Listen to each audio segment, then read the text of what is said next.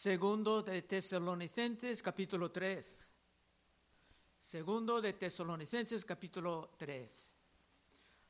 Cuando San Pablo se encontraba en Atenas, Grecia, escapando de las persecuciones de Tesalónica, lo hizo algo interesante.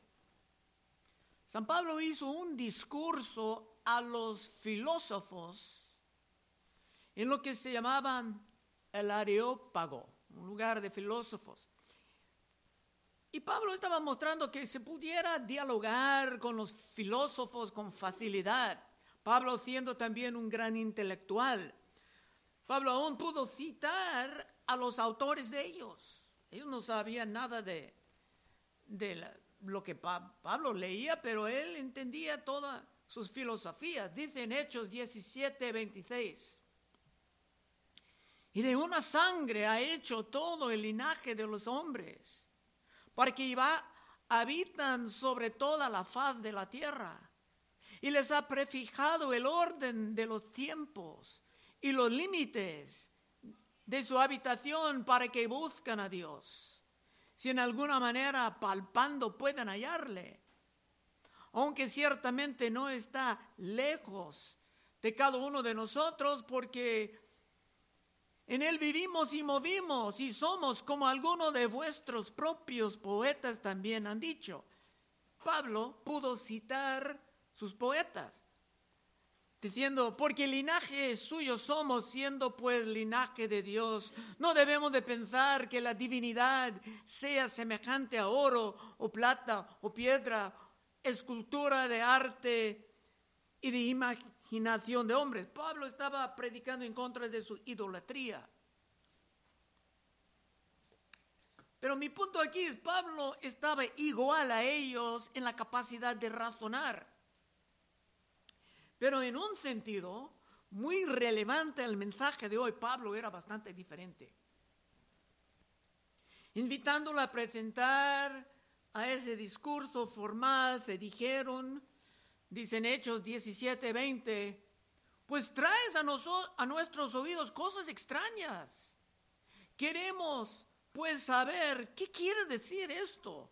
Y después Lucas, el autor, ponga un comentario, porque todos los atenienses y los extranjeros residentes ahí, en ninguna otra cosa se interesaban, sino en decir o en oír algo nuevo. No tenían interés en nada más. Y eso es el gran error que tenemos que aplastar en el mensaje de hoy. Es que los atenienses intelectuales no tenían el menor interés en trabajar, sino que tenían muchos esclavos que hicieron todo el trabajo. Solamente deseaban comer, beber y escuchar o explicar algo nuevo.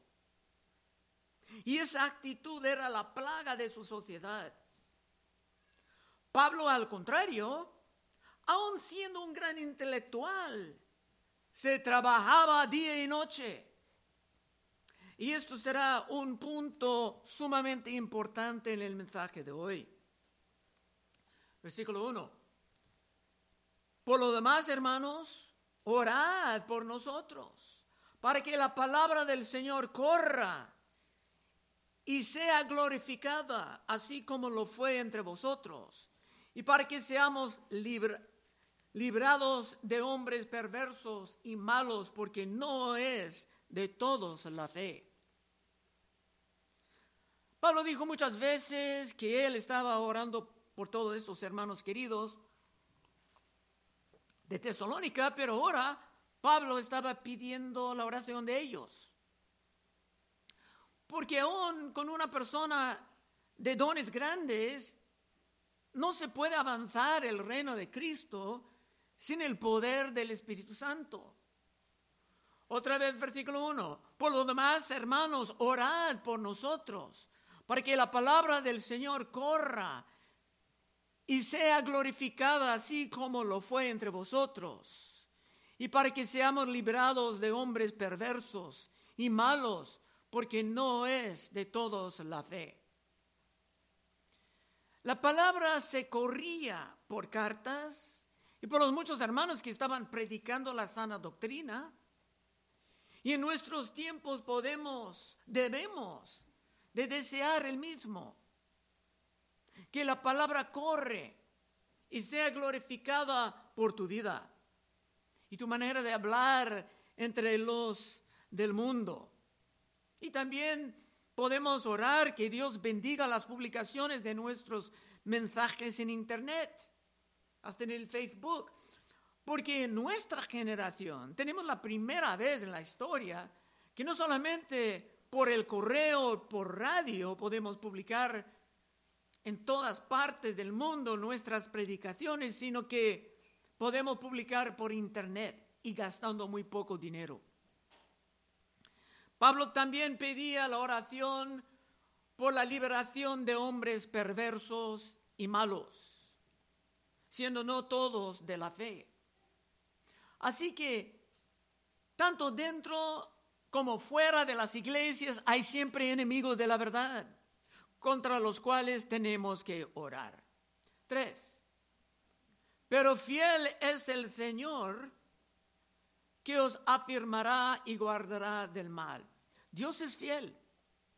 Y nosotros tenemos que estar fieles orando por sus recursos,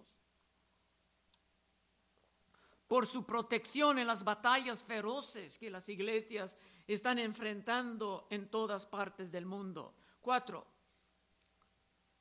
y tenemos confianza respecto a vosotros en el Señor, en que hacéis y haréis lo que os hemos mandado. Mandado. En este capítulo final, hermanos, San Pablo va a hablar muy fuerte. Y particularmente sobre un asunto que ya he empezado a desarrollar. Pablo no estará haciendo sugerencias aquí, sino que se va a ordenar y se va a mandar en el nombre de Cristo en contra de algo grave. Mayormente, Pablo no tenía quejas de esta iglesia de Tesalónica, pero hay un asunto que era para él simplemente insoportable. Cinco. Y el Señor encamina vuestros corazones al amor de Dios y a la paciencia de Cristo. Ya estamos casi, casi llegando al punto principal del mensaje, pero como San Pablo ha levantado el nombre de Cristo, quiero explicar el título que he puesto sobre el mensaje de hoy. Cristo como carpintero. En estas temporadas celebramos a Cristo como Emmanuel, Dios con nosotros. Cristo lleva otros títulos también como el Salvador o Redentor, que celebraremos por primera vez en este año después del mensaje con la Santa Cena. Podemos estudiar los oficios de Cristo como profeta, sacerdote y rey. En el libro del Apocalipsis, Cristo está presentado como el rey de los reyes y el señor de los señores. Pero hoy día, hoy día quiero notar otra característica importante de la vida de Cristo Jesús. Quiero considerar a Cristo como carpintero. Seguramente cuando Cristo era niño se observaba a José, el esposo de María, construyendo cosas de madera, sillas, mesas, otros muebles. Claro, José era como su padre de familia, pero realmente Cristo era concebido del Espíritu Santo y no de José, como se enseñan en casi cada lugar en la temporada navideña. Pero como niño más grande, seguramente Cristo ayudaba a limpiar cualquier taller en que ellos estaban. Y como joven a lo mejor estaba empezando a trabajar duro ayudando en la fabricación de asuntos de madera. Antes de su ministerio, como predicador, evangelista, Salvador seguramente era bien avanzado en el arte de la carpintería. Y te puedes estar preguntando, pero ¿qué importancia tiene todo esto para nosotros? Pues es muy importante. Porque que cuando Dios en carne vino a este mundo, se pasaba más años trabajando en la carpintería que se pasaba en el ministerio. Y los gran teólogos han notado esto por muchos siglos. El ministerio de Cristo duraba unos tres años, seguramente menos de cuatro años. Pero se pasaba gran parte de su vida trabajando en algo muy, pero muy práctico. La conclusión, en todo esto, Cristo daba gran dignidad a toda forma de trabajo. En todo esto, Cristo daba gran dignidad a toda forma de trabajo. El trabajo, tu trabajo es santo y es sumamente importante. Si ganas mucho o si ganas poco, tu trabajo es importantísimo. En tu trabajo estás glorificando a tu Dios y produciendo un testimonio. Tu trabajo puede, de hecho, tu trabajo puede resultar en una muy poderosa forma de evangelismo. Y con todo esto podemos continuar en el mensaje de hoy. Versículo 6.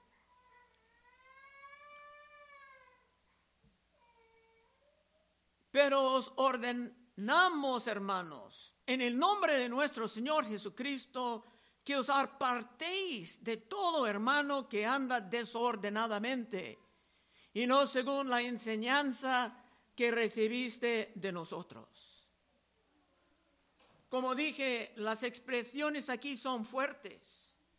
Pablo está empleando palabras militares. Pablo está ordenando, no por su propia autoridad, sino que Pablo está ordenando en el nombre, en la autoridad de Cristo Jesús. Y en este momento estaba corrigiendo un problema específico. Versículo 7. Porque vosotros mismos sabéis de qué manera debéis imitaros pues nosotros no anduvimos desordenadamente en vosotros, ni comimos de balde el pan de nadie, sino que trabajamos con afán y fatiga día y noche para no ser gravosos a ninguno de vosotros, no porque no tuvimos derecho, sino por daros nosotros mismos un ejemplo para que nos imitases. En la mentalidad de los griegos. En su cultura pagana era mejor no trabajar, sino que dejaban el trabajo a los esclavos, mientras ellos se dedicaban a sus filosofías y a su buena comida y bebida. Pablo era igual a todos ellos, hasta superior intelectualmente, ¿eh? pero Pablo trabajaba y Pablo trabajaba día y noche. Y Pablo trabajaba duramente aun cuando San Pablo tenía todo el derecho de exigir un salario de la iglesia, pero no lo hizo. San Pablo estaba enseñando algo sumamente importante. El valor, la santidad, la importancia de tu trabajo. Y el mensaje de hoy puede, se puede aplicar a los jóvenes también con sus quehaceres en la casa o su trabajo en la escuela. Hasta entre tus hijos, tus hijas, el trabajo es sagrado. San Pablo trabajaba haciendo tiendas en la noche y vendía tiendas en que la gente vivía viajando. Y por muchos años Cristo trabajaba como carpintero para comprobar todo esto que estamos enseñando aquí. 10. Porque también cuando estábamos con vosotros, os ordenábamos esto, si alguno no quiere trabajar, tampoco coma. Eso es el verso famoso de este capítulo, pero hoy día queremos entender más profundamente lo que estaba pasando aquí en el contexto. Es que en la cultura pagana, como estamos viendo ya en todos lados en este país ahora, la gente prefiere no trabajar, sino escuchar cosas nuevas, como en los medios sociales o en la televisión.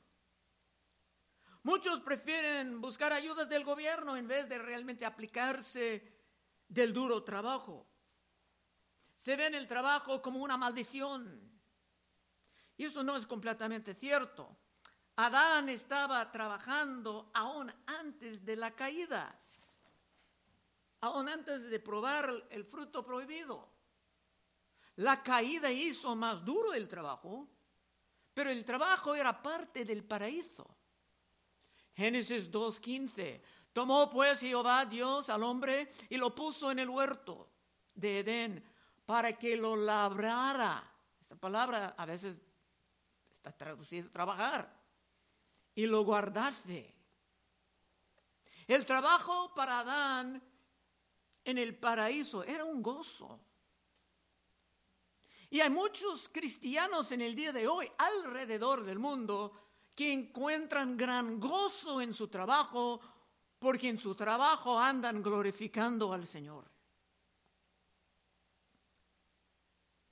Y si están entre los que pagan el diezmo, Dios está comprometido en bendecir lo que hacen, casi como un socio en el proyecto.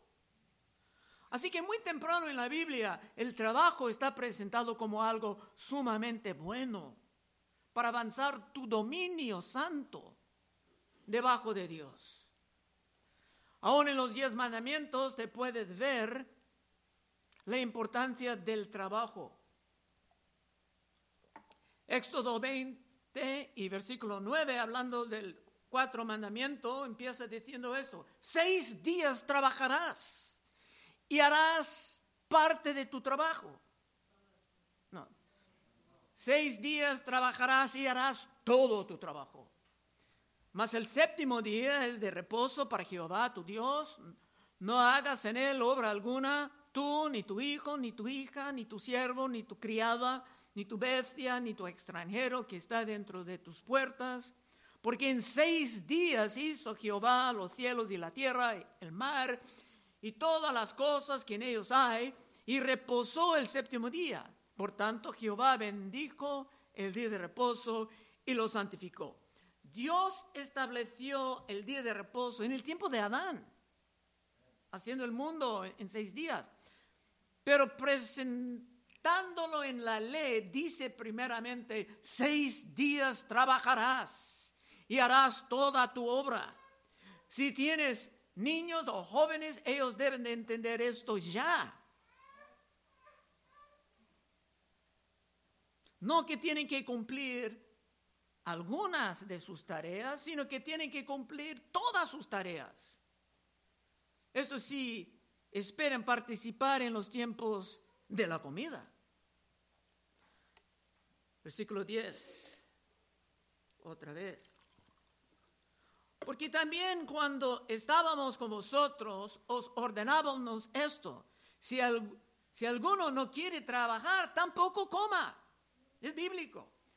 Porque oímos que algunos de entre vosotros andan desordenadamente, no trabajando en nada, sino entremetiéndose en lo ajeno. Eso es lo que pasa cuando uno no, no está trabajando, se cae en problemas en los asuntos de otros. Creo que es tiempo para un ejemplo. En los viernes estamos estudiando la vida de David.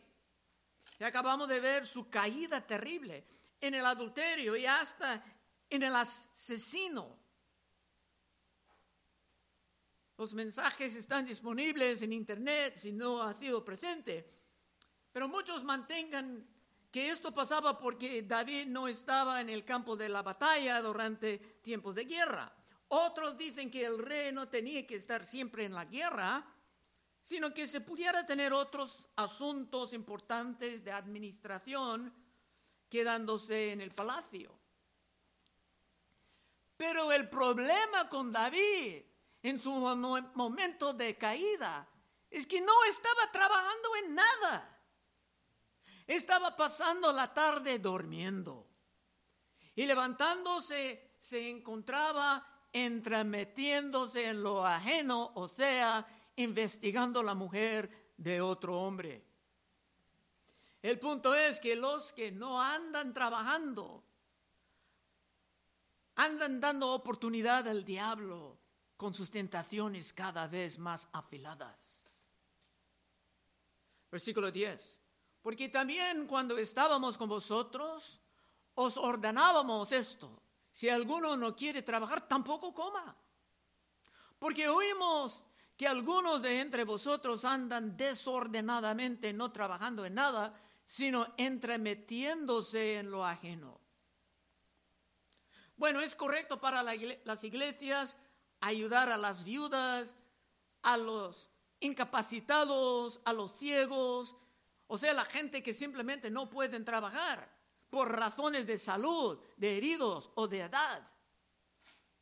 Pero lo que pasa a veces es que habrá personas que pueden trabajar, pero simplemente prefieren dejar que otros trabajen y suplan la comida, el alojamiento y todo lo demás que ellos necesitan.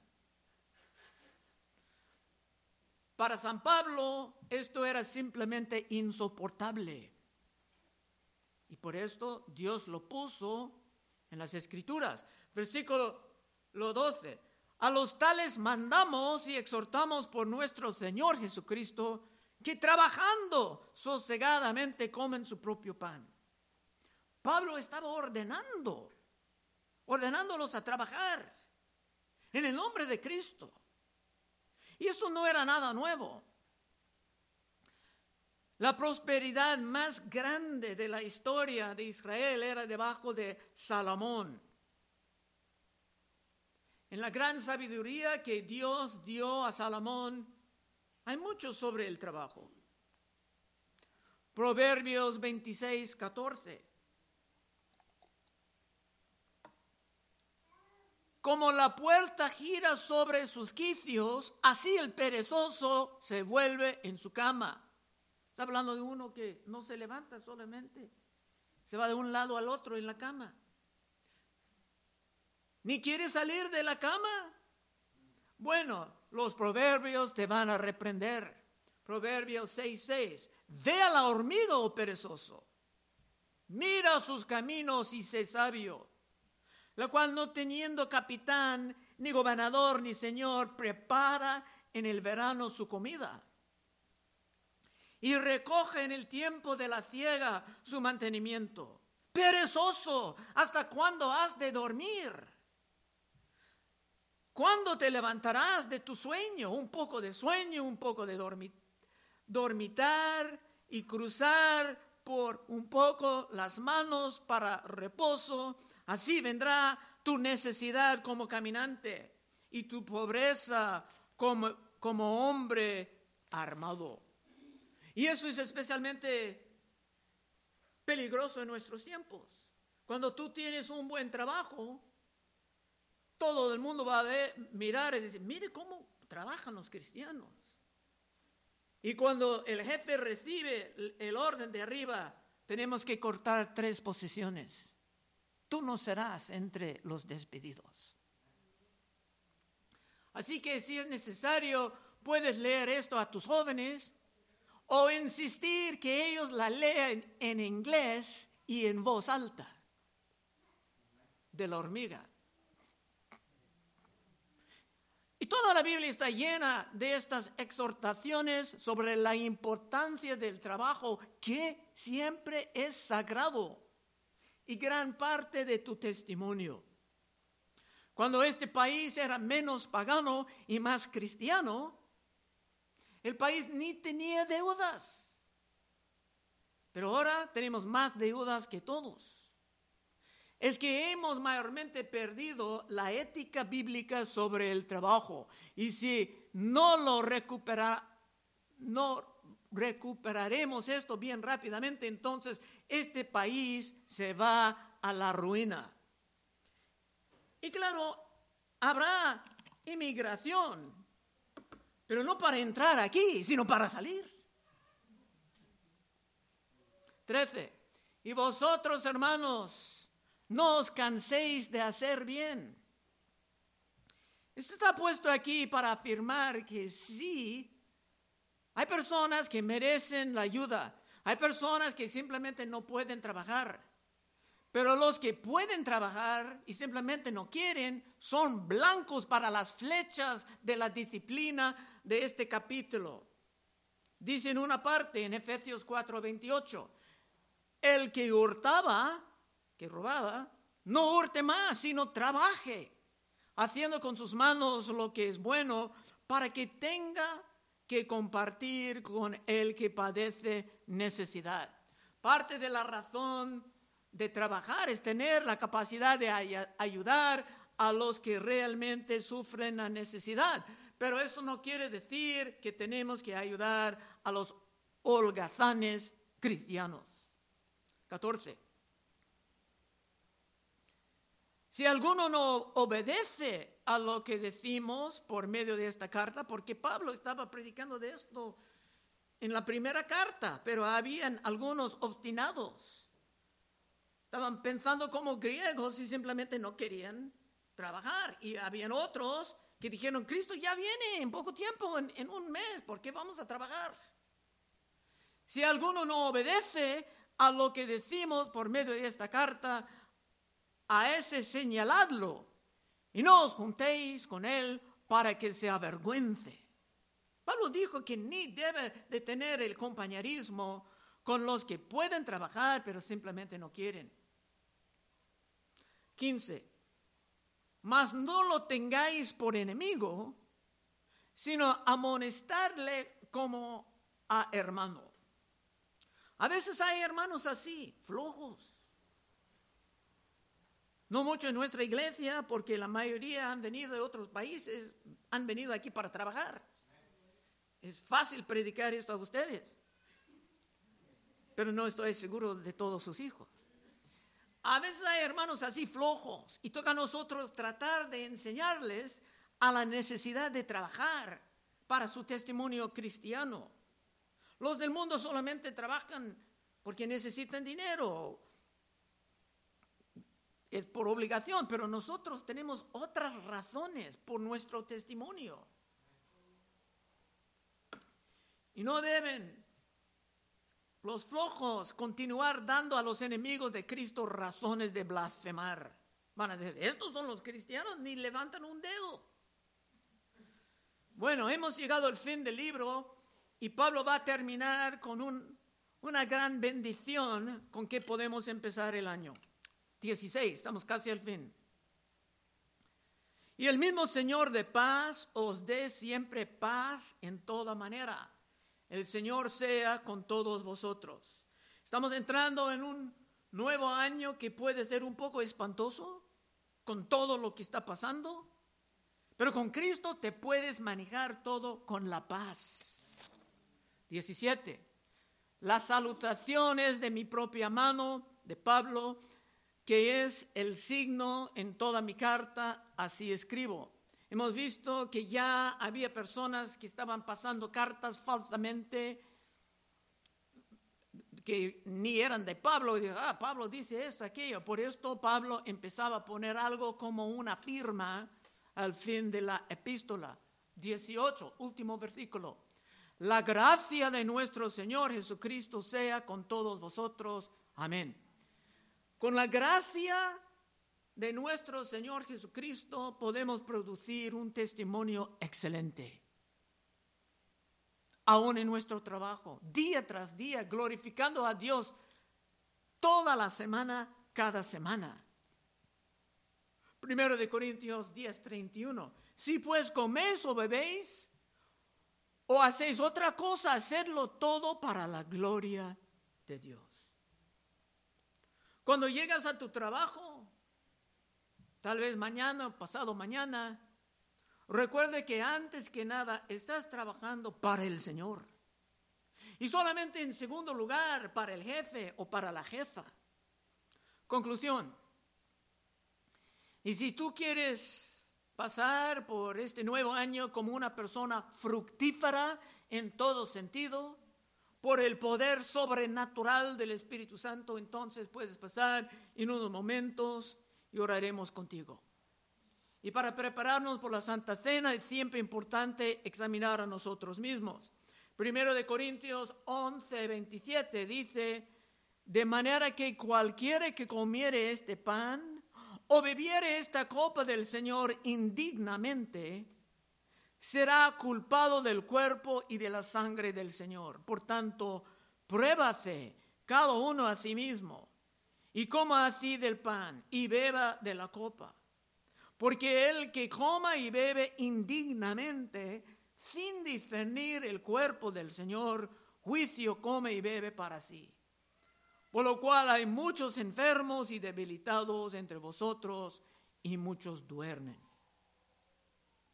O si quieres simplemente reconciliarte con el Señor, empezando el año por un tiempo que ha sido un poco lejos de Él, también puedes pasar y oraremos contigo sobre esto. Vamos a orar. Oh Padre, te damos gracias que estamos empezando el año con algo interesante, algo en que todos nosotros estamos participando. Ayúdanos, Señor, a, ver nuestro trabajo como algo sumamente sagrado, aun si es trabajo en casa.